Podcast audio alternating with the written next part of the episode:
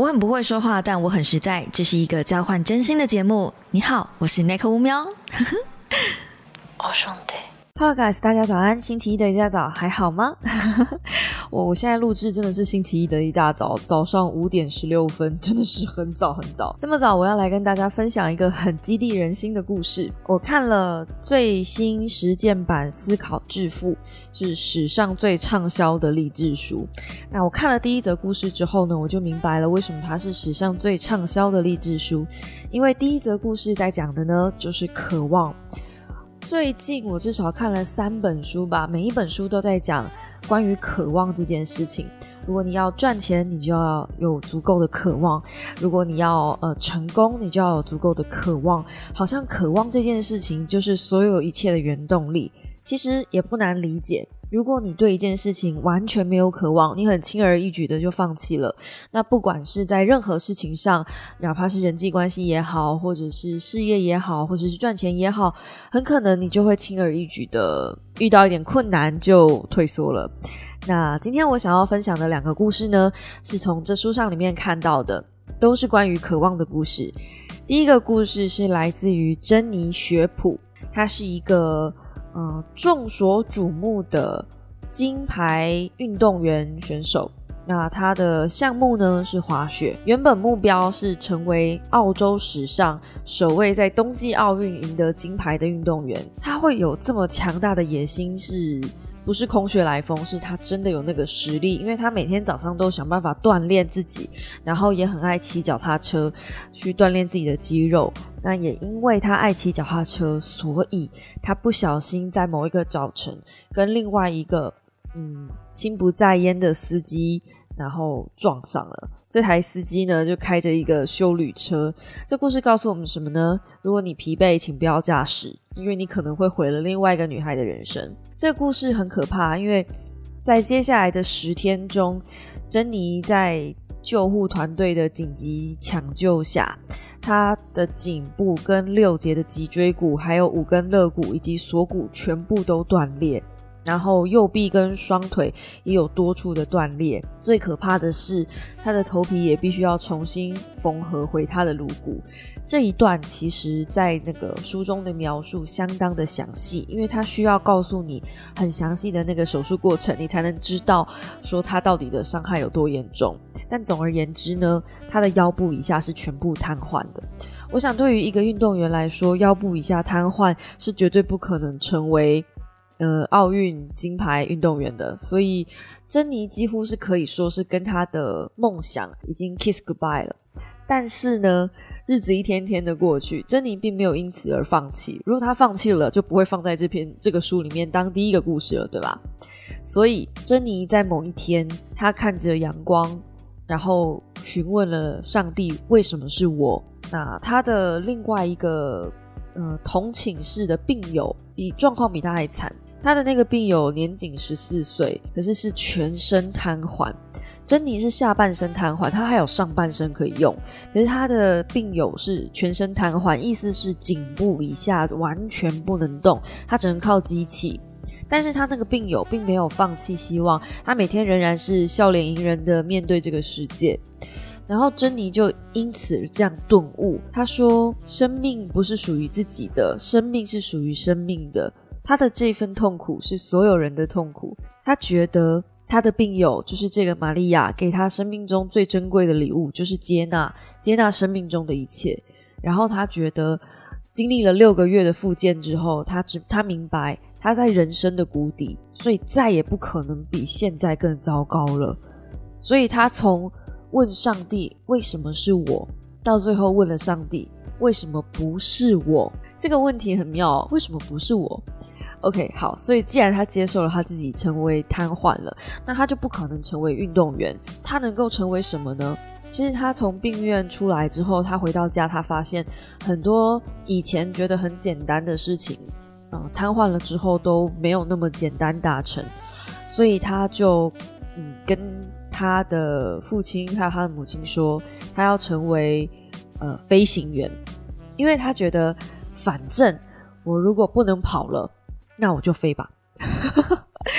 当然，大家就觉得很匪夷所思啊！你要成为飞行员，我我没有听错吗？他的教练就问他说：“呃，那你你你你可以走路吗？”那珍妮就回答说：“不行。”他说：“但是我觉得我不能走路的话，那我就用飞的。”然后呢，珍妮就搭车到那个机场上，然后被抬进驾驶舱里面，坐在飞行教官的旁边。教官问他：“你想滑行看看吗？呃，用脚控制踏板就好。”然后珍妮回答说：“我的脚不能动，但我可以用手。”所以珍妮进行了人生中第一次的滑翔。然后教官指着远方的山脉，那个山刚好就是珍妮呃出车祸的那一座同一座山，有点讽刺啊。但是珍妮说。在我紧握操纵装置的同时，我感觉到脊椎病房离我万里之遥。他回想，我当时立刻就知道我自己会成为飞行员。随着飞机的滑翔飞过乡间，这位二十四岁的少女发现他们的目标是蓝山，就是当初的那一座出世山脉，也就是她这一趟非凡旅程的起点。之后呢，这个女生呢？当然，他拿到了呃飞行技术，然后也有专业资格，而且离开脊椎病房十八个月后，他以教官的身份回到飞行学校训练其他人飞行。接着，他就展开了他的呃宣传旅程嘛，就是他的故事很不不一般，所以就有人请他演讲啊，甚至出书啊。然后他告诉大家说，任何时刻的任何决定。都有可能改变你的人生。破碎的身体不等于破碎的人。你们可以想象到，珍妮的故事其实激励了很多除了瘫痪的人以外，还激励了很多人。他们当他们以为他们遇到一些比较困难的事情，然后觉得要放弃的时候，想想珍妮，哎，其实他就没有放弃。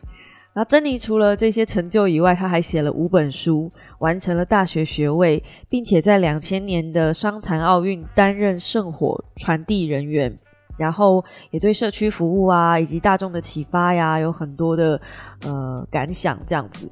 那还有对脊椎研究的呼吁等等的。然后最后他的那个 Todd 的演讲，就是破碎的身体不代表破碎的人这一则呢，已经高达了百万的人次点阅。他说了一句话，我很喜欢。他说有一件事情我相当肯定，我的身体并非我的全部。你也一样，这是我们今天带来的第一则故事。第二则故事呢，是一个地产大亨的故事。你可能会觉得说，已经都是地产大亨了，有什么好讲的？反正对方就是出出生于金汤匙嘛。哦，no no no no no no no no，没有没有没有，这个人很厉害，听我讲完就知道。这个人叫做格兰特·卡尔登，为了方便，我们叫他小葛好了。不要乱改人家名字哦。好，那反正小葛出生在美国，然后他小时候的时候呢，他带了两分五美元，二点五美元，二点五美元，因为美国是有有分钱的这个这个币值，就是呃台湾只有一块，可是美国有到角这件事情。那他带了二点五美元，就是去买很多泡泡糖，结果呢？他在这个二点五美元就是拿在手上的时候，跑着跑着，这个二点五美元就跑就喷掉了，然后就喷到那个人行盖附近，结果就掉在人行盖底下了。那年仅八岁的他呢，伸长胳膊却永远捡不回这个二点五美元了。结果呢，他就哭着回家，然后跑回去告诉那个爸爸刚刚发生的事情。这个爸爸很严厉的告诉小葛说：“钱不是拿来玩的，你要汲取教训，永远不要玩钱。”然后那一天晚上呢，疼孩子的祖父就跟这个小葛说：“所以真正的诀窍是，到哪里都不要只带着一枚二点五美元。”诶，我觉得这其实是有一点点哲理在里面的。好，然后一年半之后，小葛的父亲就因为心脏病发，然后就离开了。然后那一天开始呢，他就回想说。我们没有办法让父亲起死回生，但是我们也被迫要学习很多关于钱的知识，因为他们家的经济支柱主要是来自于父亲。那不久后，祖父也跟着离开了，等于家中的唯一两个男性都离开，所以妈妈的经济立场变得非常的艰难，然后妈妈也要一手带所有的小孩。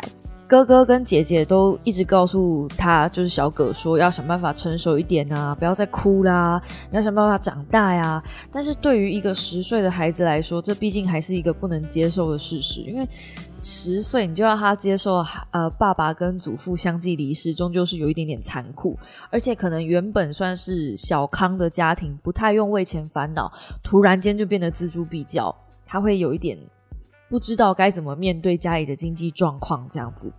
那进入进入青少年时期的他，呃，小葛就变得非常愤世嫉俗。他就觉得说学校很无聊，然后家里面的人又常常找他查，所以他就有一种叛逆心作祟，然后他就开始介入了毒品。同时间，他哥哥过世。对他们家怎么一直不断的死人，我也不知道。反正就是他们家一直不断有人死去这样子。所以到十五岁的时候，他可能也因为压力很大，所以就染上了毒品这件事情。那他自己回想说，他知道接触毒品是错的，他很恨自己。但是呢，那个时期他真的很需要靠那个药物来让他度过那个时期的一些比较糟糕的情绪。那这样子的情况一直到后面都没有好转。两年后，也就是十七岁的他，他妈妈对着他大吼说：“这个家不欢迎他，也不准他再踏入这个家门一步。”因为这个时候的他，毒瘾已经几乎是没有办法控制了。虽然是有汽车经销商找了一份工作来勉强维持他的生活，可是他基本上是没有办法，呃，控制自己。不吸毒这件事情，而且除了吸毒以外，他其实还有很多的不良行为。你们也知道吗？就是毒品通常要去买到毒品的地方，出入也会比较复杂，所以甚至会去跟人家打群架等等的。那他的那个那样子的生活，导致他后来其实跌入了谷底，甚至到最后要进乐界，呃，犯了很多法，然后也有被抓等等的。但是他仍然设法保住了他唯一一份汽车经销商的工作，而且雇主其实对他还蛮好的，就是还有用保险支付他滥用药物的部分。那个乐界中心的二十八天的费用还是雇主出的，所以他等于是勉强还有一个人支持在他的背后，即便他妈妈已经不支持他了。你要知道，连亲生妈妈都放弃他。OK，好。那这个时候他进乐界所的时候呢？他头两天没有喝酒，接着延长到四天，再来是六天。可是他其实，在乐界中心并没有一帆风顺。但这个时候，已经让这个二十五岁的他知道，他并不是非吸毒不可，就是他可以第一次体会到，他其实不用药物也可以生活。然后三个礼拜后呢，这个小葛的情绪就开始稳定。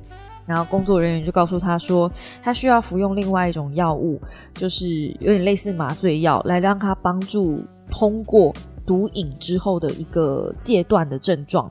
这个如果有看之前的那个呃接猫的那部影片的话，会发现其实，在戒毒的过程中最难通过的是想要吸毒，然后又不能吸的那个状况，那个是戒断症状。所有在呃戒毒的人都会经过这一段的，这一段都是最难熬的，就是就是会到这个时期的时候，你会想要回去再服用药物，通常忍不过都是这个时期。小葛就觉得说，如果他用了另外一种药来帮助他戒掉现在这种药，其实是跟他的信念相悖。背道而驰的，他想要重新找回呃年轻时期的一些目标，甚至他想要写书，然后他想要拥有私人飞机以及成功的人生。但是那个时候辅导他的人就跟他讲说：“你不要做梦了，书里正确的完整用法是，你不能有任何好高骛远的想法，你得放弃这些念头，否则又会开始吸毒。”乐界中心的日子，其实也让他意识到，当初会吸毒的唯一原因，是因为他对一切都觉得无聊，而且愤世嫉俗，然后自尊心低，所以他才会开始服用毒品。那他觉得，如果我是在人生的路上拐错一个弯，不代表我不能回头。所以呢，他十年来头一次连续二十八天都洁身自爱的保持清醒。那他相信。如果我自己已经可以跌得这么低了，我将来一定也可以爬得这么高。让他起死回生的其实是那一份汽车经销商的工作，但是他恨透了这份工作，因为他很不会跟人接触。主要原因是因为他很不会去推销汽车这件事情。他很不会去行销。然后他的同事就跟他讲说：“你会觉得这个东西无聊，是因为你很讨厌推销。那推销其实是有一些策略的。”然后他的同事就介绍他一个。嗯，电商的课程就是训练课程。结果他一听这个课之后，他就觉得，哎，这课真的有用，哎，他就是按照这个课的一些免费的一些呃步骤去实验，就真的有效。所以他后来就花了三千块美金哦，买下了一套总共十二卷录影带的训练课程啊。他那个年代还是录影带。最后呢，他说他不管生活中发生什么事情，他每天一定会花一个小时去练习课程里面的销售技巧，而且观看那个录影带。然后三十天内，他的销售管道就翻了一倍。之后，他就不断的重复这样子的训练。九个月后，他已经是同期销售人员中的排行前一趴了。他把最大的阻力化为最大的助力，而且他在里面找到了热情，然后不断的前进。那二十九岁的那一年呢，他觉得这个汽车经销商的工作环境不太健康，所以他决定要创业。然后他持续工作那一天，他展开了野心勃勃的计划。他到全国各地去教如何推销，然后他列出了一些企业清单，并且带着一句话亲自上门一一拜访。这句话是：“嗨，我叫小葛，请你给我三分钟。”然后他会在这三分钟里面简短的表现自己的推销策略，显示他的服务如何换来可观的收入。而且他是以诚为本，他从来没有骗任何人，那借此恢复汽车产业的名誉。他说这是他做过最困难的事情，因为他必须要挨家挨户的去敲门，有可能会被拒绝等等的。你要想哦，他原本是一个很自尊心很高的人，他就是因为自尊心很高，所以自尊心被贬低的时候才会去吸毒。那他愿意为了达成他的野心，就是创业这件事情的野心，然后去挨家挨户的去敲门。这是多大的反差？大家可以停下来品一品啊，想一想中间的那个，嗯，好。那最后呢，他其实开创了一个叫做呃笔记本圆梦术。这个其实跟后面的一些，比如说自我暗示这一个章节有一点呼应。不过这章节是在讲渴望，所以我们就不要跳章节去讲自我暗示。但我觉得他这边有用到自我暗示，就是他会写下一些他想要达成的目标，或是想要完成的梦想。他就写下来说，比如说他之前会写下说，呃，我想要拥有一栋自己的公寓。然后等到他真的拥有二十栋自己的公寓之后，他想要定居在加州。然后，而且是旁边要有美丽的海景。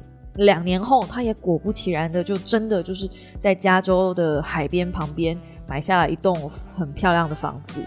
然后过没几年之后，他又觉得，嗯，他想要一个妻子跟两个孩子。然后他又翻开他的笔记本，在他笔记本上写下他想要妻子跟孩子。那不到一年，他又遇到他梦中情人，然后真的跟这个女生交往，然后也真的就结婚了，然后真的就在一起了。我觉得这是自我暗示加渴望，因为你必须要先搞清楚你到底自己想要什么东西。我觉得这个是目前现在很多人会在茫茫人生中、茫茫人海中不知道自己到底该往哪里去的一个很重要的盲点。很多人不清楚自己的渴望，所以大家会庸庸碌碌。早上就是反正我就去上班打卡，然后最后我就是去完成一件事情。反正 anyway，我就是能够领到这个月的薪水，然后能够付我这个月的账单就好了。你问他有没有什么人生中最渴望的事情，他可能会满天开始讲一些就是不着边际的事，但也没有为了这件事情真正去付出什么。我们可以冷静一下。呃，想一下，就是我们这两个故事，我是不是还没讲小葛最后的成就？小葛最后呢，成为一个很有名的地产大亨哦。我已经说过他是地产大亨了，所以我已经爆雷了，是不是？然后呢，他还拥有了两个真的很棒的孩子，而且他是全球炙手可热的励志演说家。